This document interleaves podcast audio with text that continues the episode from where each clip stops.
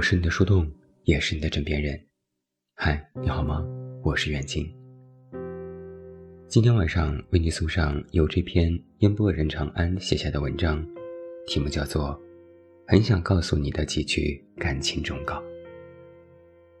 我其实转载录制过很多烟波的文章，不为别的，因为他写感情非常的直接、清醒、真实。按照他的话说。爱情的美好人人都知道，但是感情还是会有很多的残酷面，也需要大家去了解。在你感受爱之美的时候，也要记得，人才是打开爱之门的那把钥匙。那今晚，再为你送上几个感情忠告。第一条，人品好才是一个人的基本盘，具备最起码的道德观念。对他人有足够的尊重，能够正常的待人接物，有责任心，有底线，这个人才值得你去爱。除了这些，其他的都是锦上添花。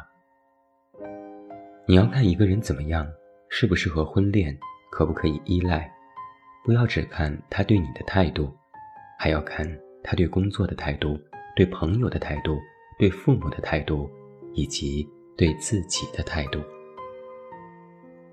很多人老爱说什么，他对别人很冷漠，只对我热情；他对他爸妈都很暴躁，只对我温柔；他做什么事情都没有耐心，除了爱我；他连自己都不上心，但对我很上心。醒醒吧！如果一个人要不这么干，你能上钩吗？等你上钩了，一切慢慢就会改变。他对待周遭世界的态度，慢慢就会变成他对你的模样。因为他本质上就是这样的人，但感情可不是感冒灵冲剂，感情只会渐渐地暴露一个人的本性，不会改变的。就好比一个人，对任何事都是三分钟热度，没有爱好也没有目标，从来没有持之以恒的努力，哪怕一个星期，你说他可以认真的爱你一辈子吗？你相信这个，还不如相信地球上有鬼。第二条忠告：我们要重视情绪成本。一段好的感情一定是积极向上的，大多数时候的快乐可以弥补少部分时候的不开心。偶尔吵个架红个脸，但一想到和他在一起，你就觉得下半辈子有了盼头，这是好的。而如果一段总是让你不快乐的感情，就需要你负担极其高昂的情绪成本。轻则甲状腺结节、乳腺增生、子宫肌瘤；重则自卑、抑郁，陷入绝望和痛苦，且非常难以逆转。可能是因为我们缺乏足够的情绪教育，多数人总是更看重时间、金钱的损失，忽略了情绪成本才是更加伤人的东西，就像是一种慢性的毒药。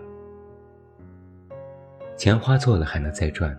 时间浪费了还有未来，但情绪上的伤害，却需要你花更多的钱和时间去治愈。而你的感情，不应该是都在一起这么久了，分开太可惜，或者是付出了太多无法割舍，而应该是和他在一起我越来越不开心，所以我要离开他。拿什么去赌，都别拿健康去赌。别的不说。治病的药可是很贵的。第三条忠告：接受一个事实是，有相当一部分的人，他们只爱自己。然而这部分人当中，其实男性又会比较多一些。有的人和你在一起，是因为他的女神他追不到，但你他能追得到；有的人和你在一起，是因为你条件好，而且见识少，容易忽悠。有的人和你在一起是因为成本小，讨好别的妹子可能需要买个包，讨好你，请你吃顿肯德基也就行了。每个女生其实都要明白，嘴上说喜欢你的人，有可能根本不怕失去你；选择你的人，有可能并没有把你当做他人生的唯一。他对你的感情，只能通过他的言行举止来证明，你看不到，就是不存在。那为什么他不喜欢你还要和你在一起呢？答案很简单，他需要一个女朋友或者一个老婆，仅此而已。不要试图在这种人身上去寻找爱，不存在的东西你怎么找？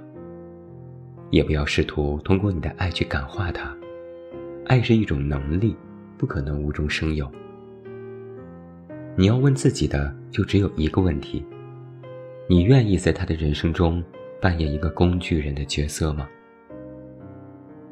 要特别提醒一句，这一条看似是针对男性，但是也有很多女生，哪怕不爱，也会因为男生的条件好和他在一起，这个是一样的。所以男生也要如此去看待很多的女生。下一条忠告：学会把复杂问题简单化。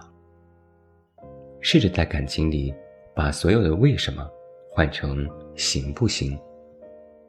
比如，追问他究竟在想些什么，不如问自己：他这样我能不能接受？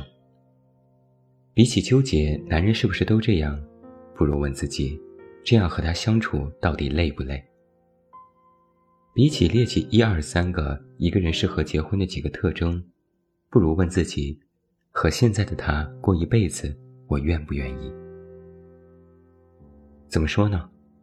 对于感情啊，每个人都会有每个人的理解，不同的人着眼的地方也不同，产生的结论自然也就不同。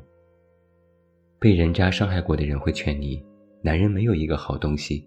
千万不能给他们好脸色，不要靠近男人，会变得不幸。感情很顺遂的人会告诉你，男生也是非常可爱的物种，要对他们多一点信心，给他们多一点的关爱。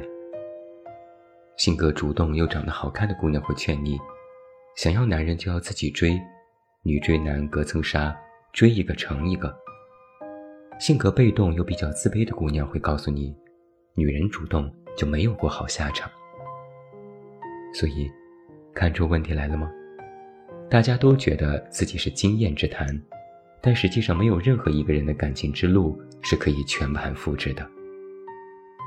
哪怕我今天在说给大家的感情忠告，也只能是从我们自己的经验出发，给你提供一个参考。道理很多，但不一定对，我们需要择优去考虑。在听到这些忠告的时候，我们更多的。是要看看你自己的真实需求。下一条忠告是：不要为了感情放弃自己的梦想、方向和人生目标。这一点啊，真的是说过无数无数遍了。比如，为了不和他异地，放弃出国深造的机会；比如，为了让他安心，放弃自己深爱的梦想；比如。为了给他一个完整的家庭，中断自己还在上升期的事业，这些选择乍听之下非常的伟大，实质上你的牺牲其实很多时候并不能换来你想要的结果，他也不会因此爱你更多。别追求什么伟大、感人、可歌可泣之类的虚假的赞美，违背了你自身利益的赞美，都是道德绑架。永远记住。学历、资产、事业，还有你为了更好而所做的努力，这些东西是绝对不会背叛你的。但爱情会。下一条忠告：原则问题坚决不容忍。他背着你和别的异性聊骚出轨，那就对不起，再见。他扇了一巴掌，拿你当出气筒，那就对不起，再见。他打心眼里根本不尊重你，认为女人都是男人的附属品，那就对不起，再见。所有无底线的忍让，都只会换来变本加厉的折磨。人的天性就是会对没有成本的快乐无法自拔。你不让他彻底明白这些举动的成本，他就会让你彻底明白什么叫做有恃无恐。也别问他为什么要这样做，他给你的一切答案都是谎言。就好像老师问你为什么不好好学习，你会直接告诉他就是因为不喜欢吗？你会这样说：同桌上课说话老是影响我听讲，老师我最近状态不好，别的同学不写作业，老师你为什么不批评他？类比一下就是，他先主动聊我的，你给我的压力太大了，男人都这样。没有几个人会坦然承认自己的错误，哪怕道歉，也都会是下意识的避重就轻。